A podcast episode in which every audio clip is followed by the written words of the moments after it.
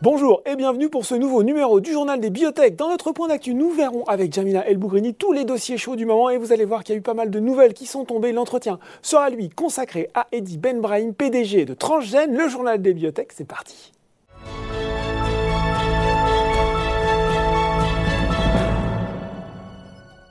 Et j'ai le plaisir de retrouver pour ce point d'actualité en plateau, et oui, Jamila Elbourini, analyste spécialiste biotech chez Invest Securities. Bonjour Jamila. Bonjour Laurent. Alors, bah, il y a pas mal de choses à commenter hein, sur ce point d'actu, euh, et puis pas forcément des bonnes nouvelles. Enfin, on va, on, va, on va, le voir avec vous, pas que. Mm. Euh, il y a quand même trois sociétés hein, qui se distinguent, notamment euh, récemment. On va commencer peut-être par l'isogène. Mm-hmm qui a annoncé la résiliation des accords euh, de licence avec Sarepta sur l'ISAF 302, l'isogène qui reprend donc les droits commerciaux sur son mhm. actif. Qu'est-ce qu'il faut penser de ça, Jamila? Bah, C'est toujours compliqué d'analyser euh, les coulisses de ce genre d'événements. Néanmoins, ce qu'il faut quand même retenir, c'est que euh, quand le deal s'était fait en 2018, ça avait quand même permis à, l'isogène de, se sauver d'une situation financière qui était un petit peu compliquée. Mmh. Donc euh, c'est sûr qu'aujourd'hui, les deux ans passés, la, société a avancé sur sa phase 3 puisque l'étude clinique est, est, toujours en cours sur la phase 2-3. Euh, ce qu'il faut retenir, je pense qu'effectivement, Sarepta, c'est probablement elle qui a rendu les droits, puisqu'en fait, il y a des, mmh. indemnités qui sont prévues. Donc, on peut légitimement penser que c'est à l'initiative de Sarepta, en fait, mmh. cette rupture de cette résiliation d'accord, en tout cas. Qu'est-ce que ça peut signifier? Ça peut signifier beaucoup de choses. Euh, ils ont la main sur les études cliniques, donc euh, est-ce que ça n'avance pas suffisamment bien à leur goût?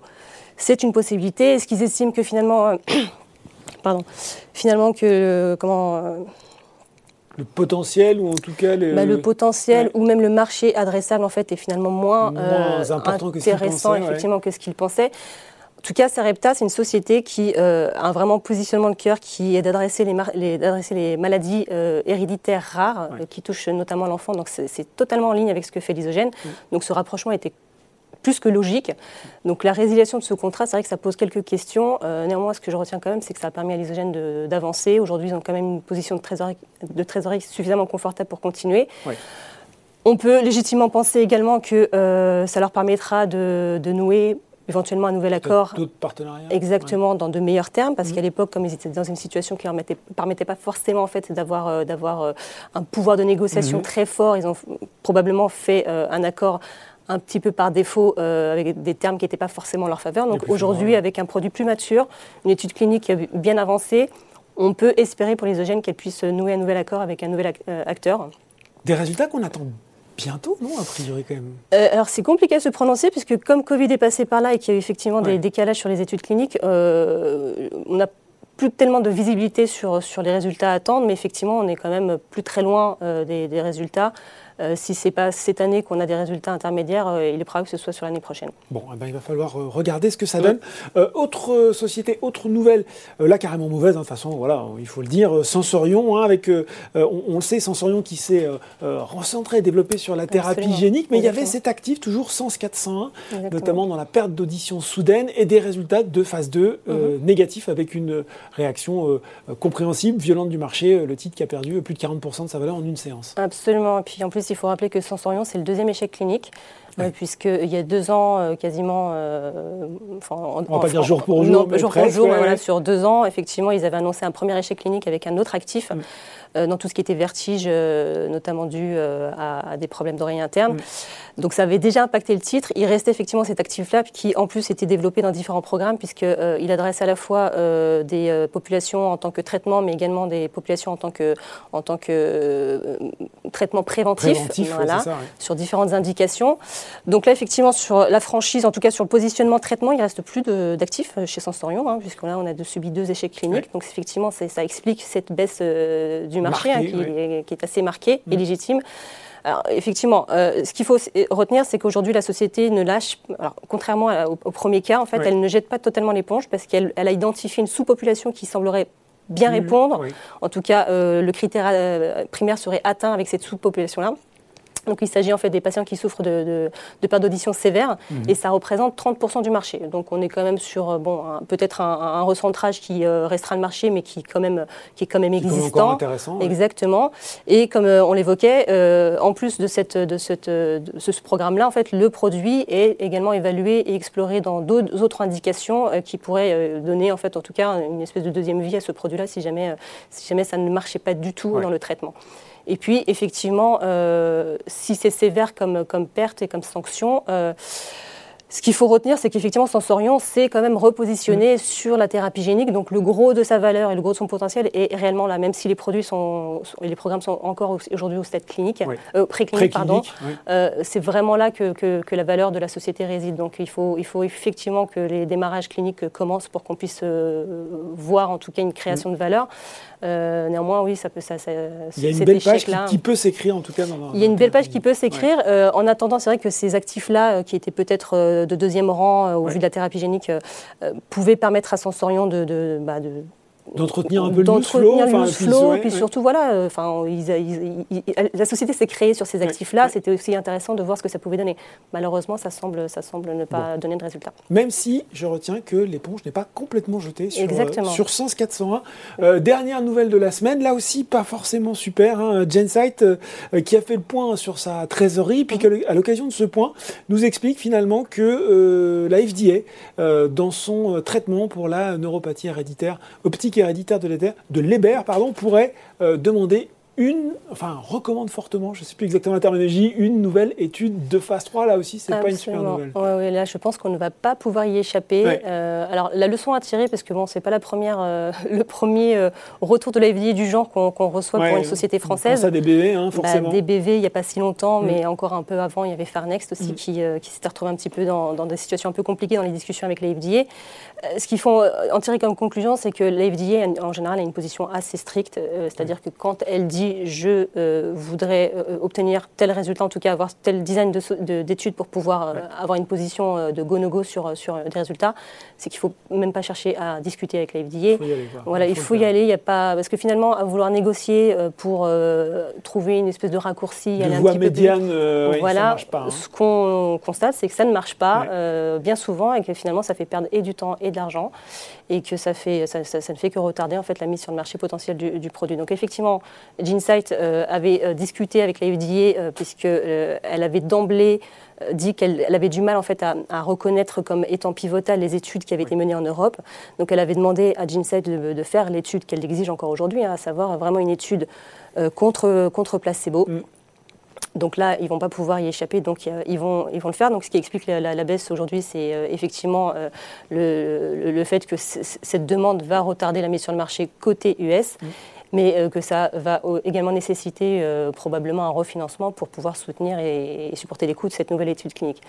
Question à 100 euros, mhm. euh, est-ce que ça peut avoir une influence sur l'autorisation sur le marché au niveau européen? Alors, on, peut, tout à fait se poser la question. Et là où, dans le cas de DBV, ça semblait assez court d'avance que l'EMA allait s'aligner sur, sur la décision de la FDA, Là, c'est un peu différent. Euh, et, ce qui me fait dire ça, c'est que les discussions qui, qui, sont, qui sont, faites jusque-là avec l'EMS se sont plutôt bien passées. Il n'y a pas mm. eu d'objection majeure, de questions en tout cas, qui remettent en question la, mm. euh, la, pertinence clinique. C'était le cas dans des BV, une objection majeure. C'était le cas exactement pour des BV, ce qui n'est pas le cas chez Ginsight. Et l'autre élément aussi qui joue à l'intérieur de Ginsight, c'est que euh, en France et dans d'autres pays européens, les agences sanitaires ont autorisé. Il y a, des ATU, hein, exactement, autorisation temporaire d'utilisation, ce qui est un signal très fort à, la perception qu'ont les agences sanitaires sur, euh, sur ces thérapies géniques, mais également euh, sur bah, tout l'aspect euh, innocuité et efficacité. en général, quand, quand il y a des ATU, des équivalents qui sont donnés par, par des agences sanitaires, il y a de fortes chances qu'il y ait une approbation définitive au bout. Bon, alors c'est pas complètement, voilà, on, garde cette, euh, cette, euh, comment dire, cette issue qu'on espère euh, favorable sur le marché européen. On avait aussi envie de voir avec vous, Jamia, ce qu'on regardait dans les prochaines semaines, prochains mois sur les biotech. Il y avait trois dossiers qui ont retenu votre attention. Transgène, d'ailleurs, on reçoit le PDG de Transgène dans l'entretien juste après. Noxon et Généraux. Bah, commençons par Transgène alors. Commençons par Transgène, hein, effectivement c'est un peu la saison des bonnes idées euh, en investissement et, des top picks chez, les brokers. Donc euh, Transgène euh, figure parmi les sociétés que, l'on considère comme étant à potentiel chez, mm. chez Invest Securities. C'était déjà ce qu'on avait dit l'année dernière, à peu près jour pour jour pour le coup. Le titre a bien monté. Hein, le titre avait bien monté effectivement, donc elle a bien performé sur, sur l'année 2021, alors que elle n'a pas forcément publié beaucoup de résultats cliniques. Hein, donc, euh, elle a surtout beaucoup travaillé sur l'aspect communication pour bien installer sa nouvelle identité mm. et vraiment faire connaître de, la place son nouveau positionnement avec ses nouvelles technologies. Donc, visiblement, ça a payé. En revanche, sur 2022, effectivement, nous, ce qu'on a identifié, c'est plusieurs catalyseurs. Donc, certains ont été déjà communiqués sur la fin 2021. en revanche, sur 2022, il y a pas mal de jalons qui sont attendus, qui devraient euh, justement euh, délivrer des résultats sur ces nouvelles plateformes et ces nouvelles technologies qui sont extrêmement sophistiquées mmh. euh, dans le domaine de l'immunothérapie. Donc, société est vraiment à surveiller, qui aujourd'hui est clairement sous-valorisée puisque elle traîne un historique qui n'est pas forcément, qui est pas forcément avantageux et simple, effectivement. Mais ce qu'il faut vraiment retenir, c'est qu'aujourd'hui, la société a vraiment pris un virage. Euh, le virage est, pris depuis 2017-2018 avec la, mise, euh, en tout cas le lancement de ces deux mm. plateformes technologiques. Et euh, aujourd'hui, c'est en train de se concrétiser d'un point de vue clinique. Donc vraiment intéressant à suivre. À surveiller. Bah, Eddie Benbrahim va nous en dire plus d'ici quelques minutes. Deuxième dossier, on rappelle peut-être ce qu'ils font Noxon, tiens, justement. Alors Noxon travaille à développer des produits qui agissent sur le micro-environnement timoral et qui permettent justement de, pour, faire, pour faire simple, de transformer en fait des, des cancers des tumeurs froides en tumeurs chaudes. C'est-à-dire que ce n'est pas un traitement qui a vocation à être euh, administré en monothérapie, c'est vraiment un traitement qui a vocation à être administré en, combinaison. exactement. Et le but, c'est d'agir sur le micro-environnement tumoral dont on sait qu'en fait, euh, il empêche euh, souvent. il, est très, il, il de la tumeur à se camoufler. Et c'est hein. absolument ça. Il rend la tumeur invisible, ce qui fait que même lorsqu'on traite les patients, le médicament n'est pas forcément efficace parce que ça crée une espèce de petite coquille autour de, de la tumeur qui la préserve des médicaments. Euh, médicaments ou traitements. Donc euh, la Noxon justement travaille à ça pour créer en fait des, espèces de failles dans le micro-environnement tumoral et permettre aux médicaments euh, approuvés de pouvoir vraiment être efficaces. Exactement. Donc aujourd'hui ils ont deux programmes, l'un dans le pancréas et l'autre dans le glioblastome, donc cancer du cerveau réputé pour être très agressif et pour lequel on a malheureusement peu de solutions. Et ils ont une, une, étude clinique de phase 1-2 qui est en cours justement dans le glioblastome et on a, on a un jalon euh, qui est attendu au T1 avec les résultats finaux de cette étude-là. Sachant qu'ils avaient publié déjà sur fin d'année euh, dernière donc des résultats préliminaires avancés, puisqu'il euh, s'agit de petites corps, donc 9 patients. Mhm. On avait déjà des données sur ces 9 premiers patients. Et les premiers résultats laissaient, entendre qu'on avait une efficacité de l'ordre de 90%, donc 89% versus 18% pour le placebo. C'est pas mal. Ce qui montre quand même un niveau d'efficacité très très haut. Donc euh, sur les résultats finaux, voilà, mais en tout cas c'est encourageant. Voilà, mais c'est très bien, très bien engagé, donc il y a quand même peu de chances que les résultats soient différents.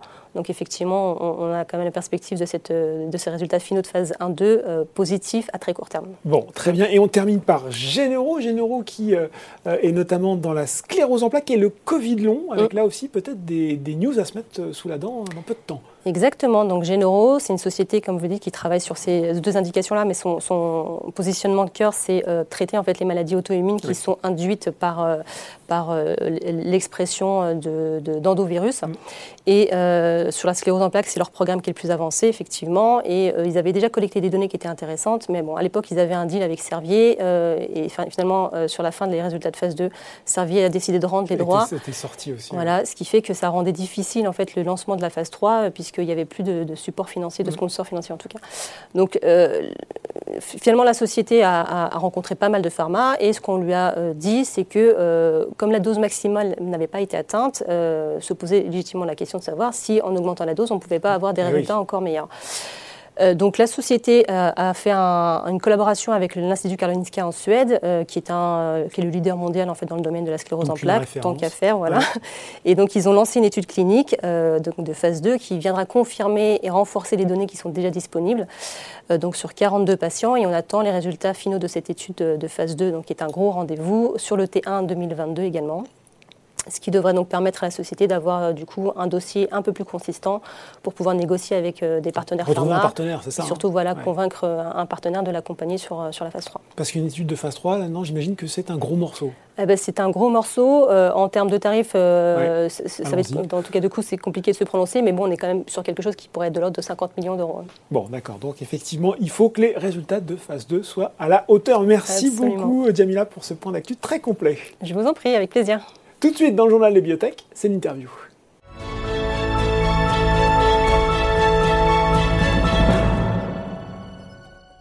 Et je reçois pour l'entretien Eddy Benbrahim, PDG de Transgène. Bonjour Eddy. Bonjour Laurent. Alors, Transgène, pour les gens qui nous regardent et qui ne seraient pas familiers de la société, c'est une biotech alsacienne cotée depuis 1998, spécialisée dans la conception et le développement de virus oncolytiques et thérapeutiques pour le traitement des cancers. Euh, Eddy, on est encore en janvier période traditionnellement réservée euh, aux vœux, mais c'est aussi un anniversaire, puisque ça fait un un petit peu plus d'un an. Du coup, vous êtes à la tête de Transgène, succédant à Philippe Archinard. On va rentrer bien sûr dans le, dans le concret euh, des dossiers, de l'actualité, des essais. Mais pour commencer, j'aimerais peut-être tout simplement votre sentiment, votre vision du groupe à l'occasion de cet anniversaire. Oui, c'est un vrai plaisir de rejoindre Transgène il y a, un an. Mm. C'est d'abord une belle aventure humaine et, collective, avec beaucoup d'expérience, euh, beaucoup d'engagement des collaborateurs, et puis euh, surtout une promesse scientifique et médicale qui, euh, avance, qui avance très bien. on a une grande cohérence stratégique contre le cancer, et on, on, développe en effet des virus avec beaucoup d'expertise et d'expérience là-dedans. C'est deux plateformes technologiques, donc deux façons d'utiliser les virus contre le cancer. Et ce sont quatre produits, quatre candidats médicaments qui sont en essai clinique et puis d'autres derrière en, préparation, avec l'ensemble des aspects euh, concernés, à la fois la, production des virus, le développement, la recherche, la relation avec, avec les hôpitaux, et donc c'est tout ce collectif euh, qui est mobilisé avec des beaux progrès en 2021 et beaucoup de belles choses qui arrivent en 2022. Donc une année bien occupée.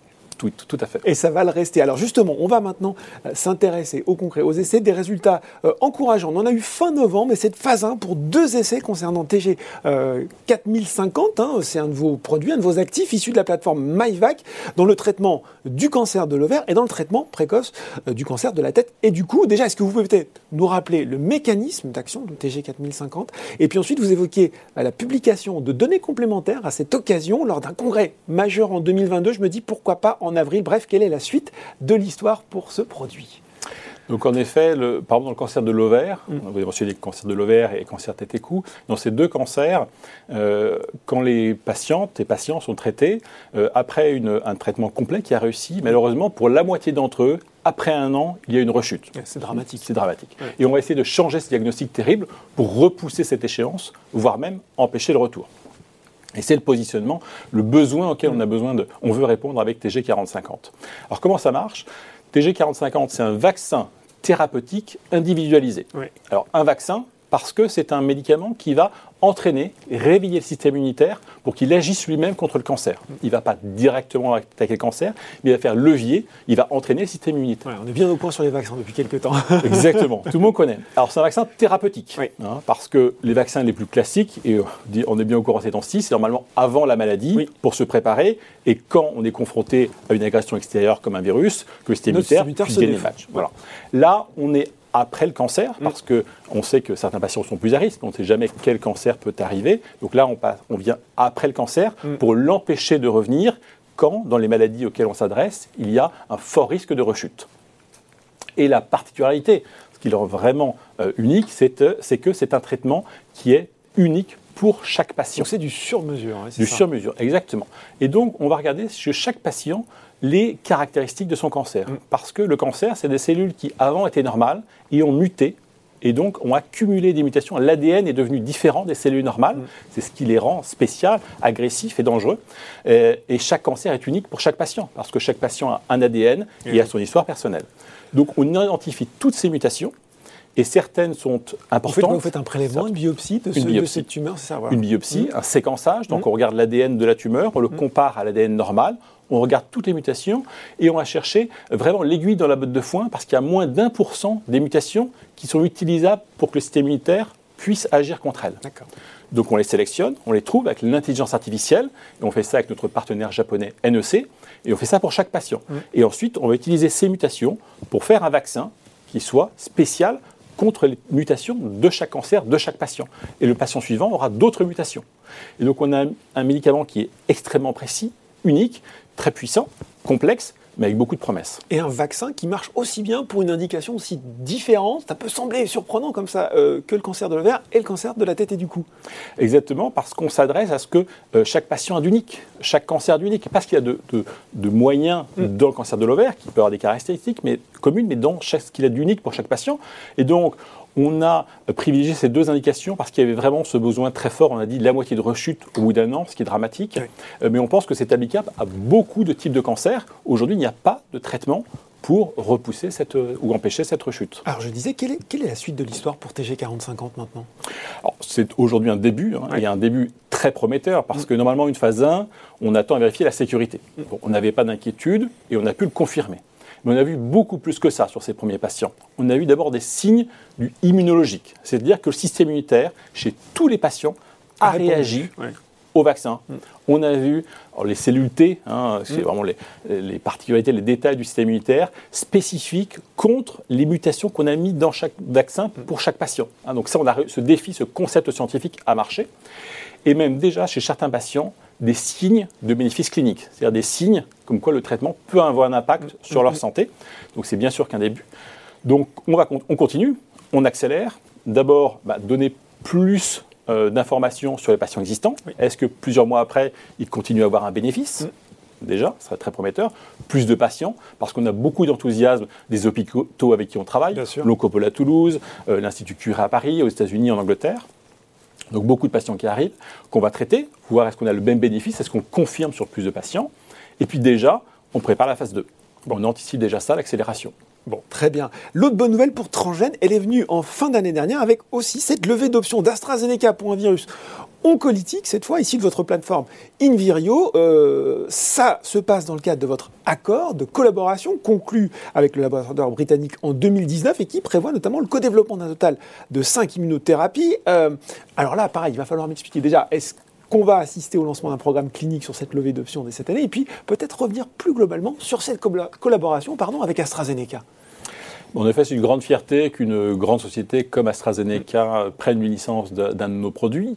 Euh, voilà, une entreprise qui a spécifié le, produit, mais on l'a conçu, on l'a produit, on l'a testé in vitro, on leur a confié, ils l'ont testé mm. in vivo dans, l'animal, et euh, ils ont choisi maintenant de prendre une licence. Ils se sont dit, il y a quelque chose d'intéressant. Il y a quelque chose d'intéressant, et je ne peux pas parler pour AstraZeneca, c'est leur responsabilité, ils n'ont pas souhaité communiquer à ce stade, mais je suis convaincu que s'ils ont pris une licence, c'est pas pour le mettre sur étagère.